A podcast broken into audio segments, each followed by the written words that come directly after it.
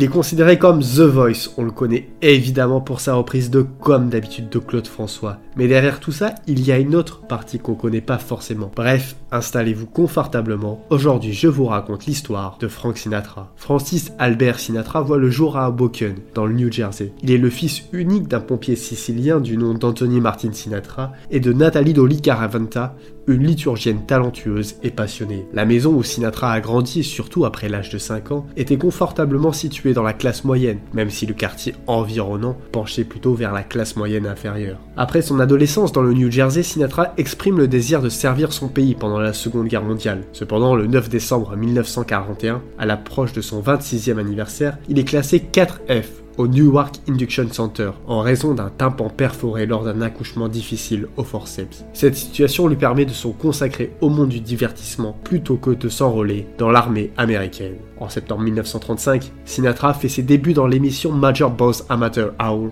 au sein du groupe Hoboken 4. Remportant le concours de talent avec un record de 40 000 votes, le groupe entame une tournée nationale. Sinatra décroche ensuite un poste de serveur-chanteur et de maître de cérémonie au Rustic Cabin à Englewood, dans le New Jersey. En 1939, la femme du chef d'orchestre et trompettiste Harry James découvre Sinatra à la radio. Malgré les tentatives infructueuses de Sinatra pour contacter James par lettre, ce dernier l'embauche avec un salaire de 75 dollars par semaine et ils enregistrent ensemble pour la première fois le 13 juillet 1939. Bien que l'orchestre de Harry James n'atteigne jamais une renommée fulgurante, il est bien accueilli offrant à Sinatra qui enregistre 10 chansons avec le groupe, une précieuse expérience. À la fin de l'année, Sinatra quitte James pour rejoindre l'orchestre de Tommy Dorsey, où il se distingue en tant que chanteur de ballade. Son premier et plus grand succès avec l'orchestre est I Will Never Smile Again, qui trône plusieurs semaines en tête du nouveau classement des disques les plus vendus aux États-Unis, le Billboard.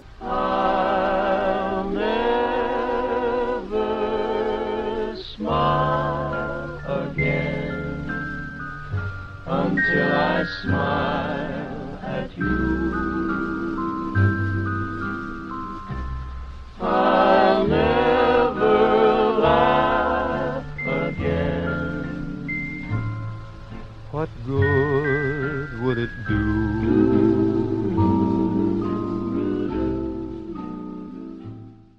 L'engouement qu'il suscite chez les Bobby Sockers, surnom des adolescentes de l'époque, ouvre un nouveau public à la musique populaire traditionnellement destinée aux adultes. En 1941, Sinatra enregistre 29 singles avec Dorsey et est couronné chanteur de l'année par Billboard en mai de la même année. Son départ de l'orchestre de Tommy Dorsey est annoncé sur scène au Circle Theater d'Indianapolis le 28 août 1942. L'année suivante, il signe un contrat en solo avec Columbia Records et connaît un succès notable, surtout pendant les grèves d'enregistrement des musiciens. Les chanteurs n'étant pas membres du syndicat des musiciens sont autorisés à enregistrer pendant la grève en utilisant un support vocal a cappella. Pendant cette période, Sinatra remporte plusieurs succès, dont l'un de ses plus grands avec la fin de la grève. Saturday's Night is the loneliest night of the week.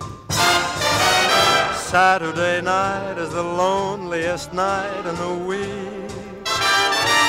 Cause that's the night that my sweetie and I used to dance cheek to cheek. I don't mind Sunday night at all. Cause that's the night friends come to call. And Monday to Friday go fast. And another week is past.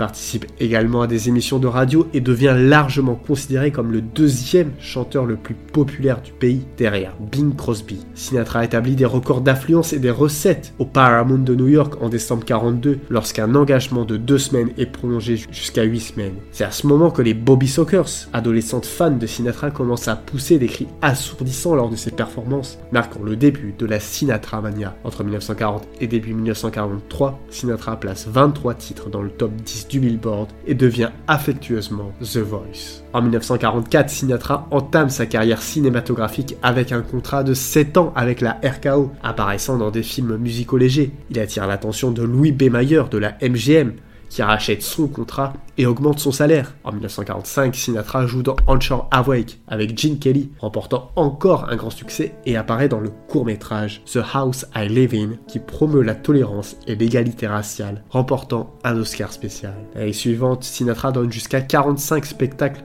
par semaine et sort son premier album conceptuel, The Voice of Frank Sinatra. Il lance également sa propre émission de radio hebdomadaire à l'écran, Cependant, des gaffes en relations publiques ternissent sa réputation de coureur de jupons et de voyou potentiel. À la fin de 1948, Sinatra ressent le déclin de sa carrière, tombant à la cinquième place des chanteurs les plus populaires. Les ventes de disques chutent, le poussant à tenter une nouvelle approche musicale avec des gospels et des nouveautés, mais il peine à s'imposer sur la scène internationale. Le 7 octobre 1950, le Frank Sinatra Show débute sur CBS. Diffusé chaque samedi de 21h à 22h, l'émission donne naissance à une série radiophonique intitulée Meet Frank Sinatra, également diffusée sur CBS. Une deuxième série de The Frank Sinatra Show commence le 1er octobre 1952, mais elle est éclipsée par des émissions comme The Milton Berle Show. La carrière de Sinatra continue à décliner progressivement avec la montée en popularité des émissions de variété et approchant la trentaine, son attrait potentiel pour les nouveaux publics adolescents diminue. Malgré cela, Sinatra connaît quelques succès avec des titres tels que Born of the Blues, Good Night Iran, Castle Rock et Mama Will Bark. She said, Mama will bark. You look so lovely in the moonlight. Yes, but Papa will bark. Your eyes are shining like the starlight. Yes, but Mama will bark. Your lips are so inviting, darling. Give me one more kiss. Les deux années suivantes seront compliquées pour Sinatra avec deux films, Double Dynamite et Meet Danny Wilson, ces deux films qui ne rencontreront aucun succès. Mais entre le 28 mars et le 8 avril 1952, Sinatra remonte sur scène au Paramount Theater de New York. Il joue devant des foules moins nombreuses qu'à l'époque des Bobby Sockers, et après plusieurs échecs sur disque à l'écran et sur scène, Columbia et MCA mettent fin à leur collaboration avec Sinatra en 1952. La renaissance de sa carrière commence lorsqu'il incarne le soldat Angelo Maggio dans le drame From Here to Eternity en 1953, où il remporte l'Academy Award et le Golden Globe du meilleur acteur dans un second rôle. Cette performance le ramène sur le devant de la scène après plusieurs années difficiles. L'album Come Fly With Me a pris plusieurs années à se concrétiser, mais une fois que Sinatra et Billy May ont uni leurs forces pour créer ce concept de voyage en 1958, le résultat a été remarquable. Classé numéro 1 au Billboard pendant 5 semaines, cet album demeure l'un des points forts de la carrière de Sinatra. L'atmosphère prend un virage radical avec son deuxième album de 1958, Frank Sinatra Sings for Only the Lonely, avec ses chansons introspectives de saloon et ses ballades empreintes de blues. Et cet album renferme certains des enregistrements les plus mémorables de Sinatra. Only the Lonely a connu un immense succès commercial, dominant le classement des albums du Billboard pendant 120 semaines. Des morceaux tels que Angel Eyes et One for My Baby sont demeurés des incontournables des concerts de Sinatra jusqu'à la fin de sa vie. So set 'em up, Joe. I got a little story I think you should know.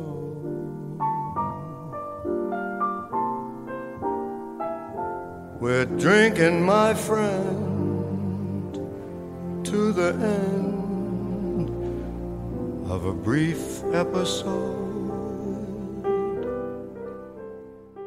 En novembre 1957, le New York Times estime que le revenu annuel de Frank Sinatra s'élève à 4 millions de dollars, alors qu'il s'est avéré être le vendeur d'albums le plus régulier aux États-Unis, écoulant en moyenne 200 000 exemplaires de chaque album. Les années 60 voient Sinatra entamer la décennie avec la même énergie qu'il a terminé les années 50. Son premier album des années 60, Nice and Easy, domine le classement des albums du Billboard et reçoit des éloges unanimes, malgré son mécontentement croissant chez Capitol Records. À cette époque, Sinatra prend une décision audacieuse en créant sa propre maison de disques, Reprise Records. Son premier album sous ce label, Ring Ding Ding, en 1961, est un triomphe majeur, se classant au quatrième rang du Billboard. Il maintient une incroyable productivité dans les classements d'albums, plaçant 8 albums parmi les 10 premiers du Billboard uniquement entre 1960 et 1961. Sinatra atteint les sommets de la société américaine, fréquentant des personnalités telles que Eleanor Roosevelt et les frères Kennedy. Ses liens avec la mafia deviennent également notoires, agissant en tant qu'intermédiaire présumé entre la famille Kennedy et l'organisation mafieuse Giancana lors de la campagne présidentielle de 1960. Cela aurait contribué à remporter des voix pour Kennedy, mais après l'élection, l'administration Kennedy prend ses distances avec Sinatra, lançant une guerre contre le crime organisé. Le premier film de Sinatra dans les années 60 est Cancan, avec un casting comprenant Louis Jordan, Maurice Chevalier, Charlie MacLaine et Juliette Prowse. Le film remporte un grand succès commercial, surtout après la visite du premier ministre soviétique Nikita Khrouchtchev sur le plateau en 1959. Le légendaire Rat Pack, composé de Frank Sinatra, Dean Martin, Sammy Davis Jr., Peter Lawford et Joey Bishop, se réunit pour le film Ocean Eleven en 1960. Bien que le film ne soit pas un triomphe artistique, il connaît un grand succès commercial devenant le neuvième film le plus populaire de 1960 aux États-Unis. L'année suivante, il collabore avec Count Basie pour l'album Sinatra Basie. Ce succès les conduit à se retrouver deux ans plus tard pour It Might As Well Be Swing, arrangé par le grand Quincy Jones. Avec le succès continu de Ripley's Records et l'élargissement de la vision artistique de Sinatra, il entreprend le projet d'enregistrement et de production d'un nouvel album, ce Concert Sinatra. Après une résidence prolongée au Caesar Palace en mai 69, Sinatra se produit au même endroit le soir où Nancy Sinatra joue au Hilton et Frank Sinatra Jr. joue au Frontier. Cette soirée mémorable est surnommée The Night of Mille Sinatras, la nuit des mille Sinatra par la presse. Pesant à Frank Sinatra, le jeune auteur-compositeur Paul Anka traduit la chanson My Way de l'original français, comme d'habitude composée par Claude François et Jacques Revaux. My Way devient peut-être la chanson la plus emblématique de ces sept décennies de carrière, saluée comme le testament d'un chanteur qui a vraiment tracé son propre chemin. Instantanément reconnu comme sa signature, My Way atteint la 27e place du Billboard. along the byway and more, much more than this. I did it my way. Yes, there were times I'm sure you knew bit off more than I could chew. But through it all, when there was doubt,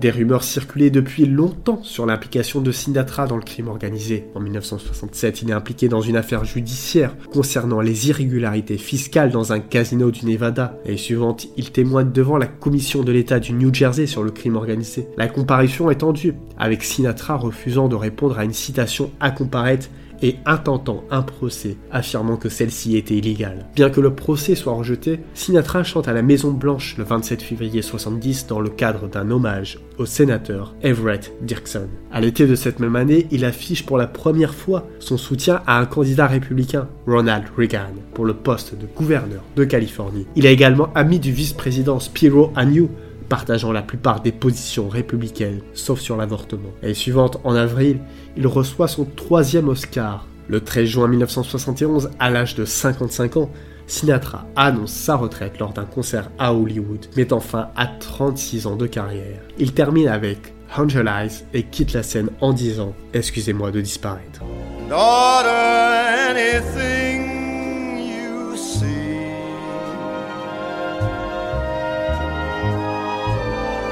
Have fun, you happy people. The drink and the laughs on me.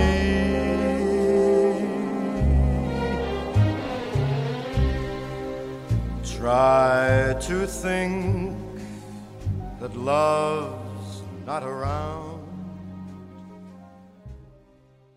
L'année suivante, il anime une émission télévisée présentait le premier système de jeux vidéo domestique, le Maniavox Odyssey, devenant la première célébrité à promouvoir une console de jeux vidéo. Après avoir soutenu les candidats démocrates toute sa vie, Sinatra soutient Richard Nixon pour sa réélection en 1972. En 1973, après la démission de Spiro Agnew de la vice-présidence, Sinatra aide occasionnellement pour des œuvres de bienfaisance et reçoit plusieurs distinctions, dont le Lifetime Achievement Award en novembre 1972, le titre d'homme de l'année par le March of Dimes en mars 1973 et toujours en 1973, répondant à environ 30 000 demandes pour enregistrer un dernier album, Sinatra sort de sa retraite avec une émission spéciale pour la télévision et un album intitulé All Blue Eyes Is Back. Le surnom fait référence à ses yeux bleus étonnants. L'album, arrangé par Gordon Jenkins et Don Costa, est un succès. En janvier 1974, Sinatra retourne à Las Vegas, au Caesar Palace, malgré avoir juré en 1970 de ne plus jamais jouer là après une dispute violente avec le directeur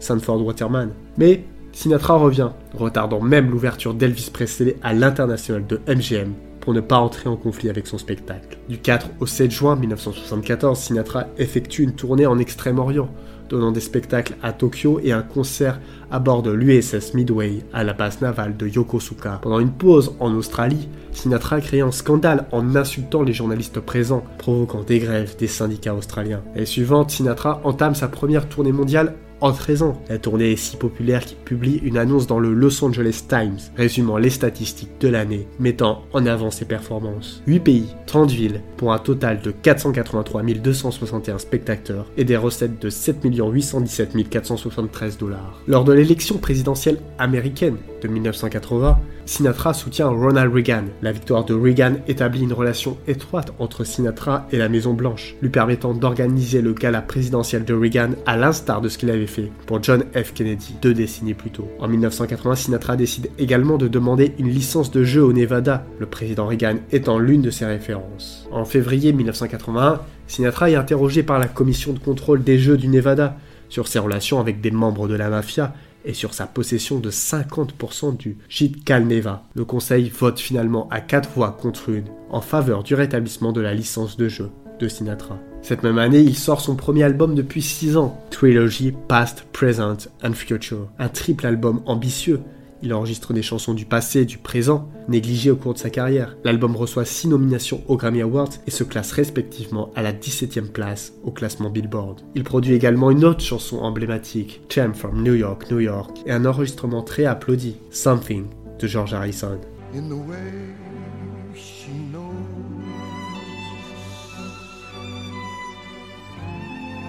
All I gotta do is just think of her. something in the things that she shows me. I don't wanna leave her now. Better believe and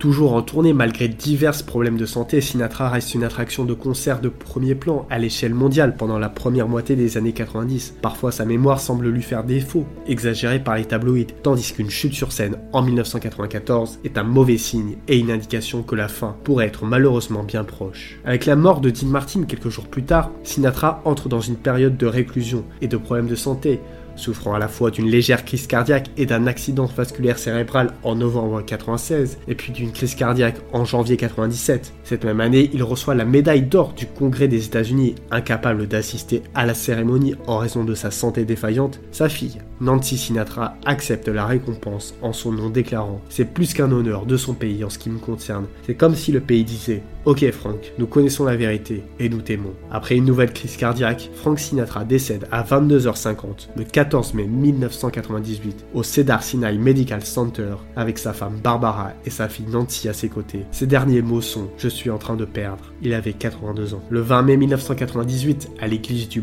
Bon Pasteur de Beverly Hills, les funérailles de Sinatra ont lieu devant 400 personnes en deuil. Les mots The best is yet to come le meilleur est encore à venir, sont imprimés sur sa pierre tombale. Voilà, c'est la fin de cet épisode sur Frank Sinatra. J'espère qu'il vous a plu. Comme d'habitude, n'hésitez pas à le partager si ça vous a plu. Si vous voulez soutenir le podcast, il y a la page Tipeee. Le lien est en description. En attendant, moi je vous dis à vendredi pour un nouvel épisode.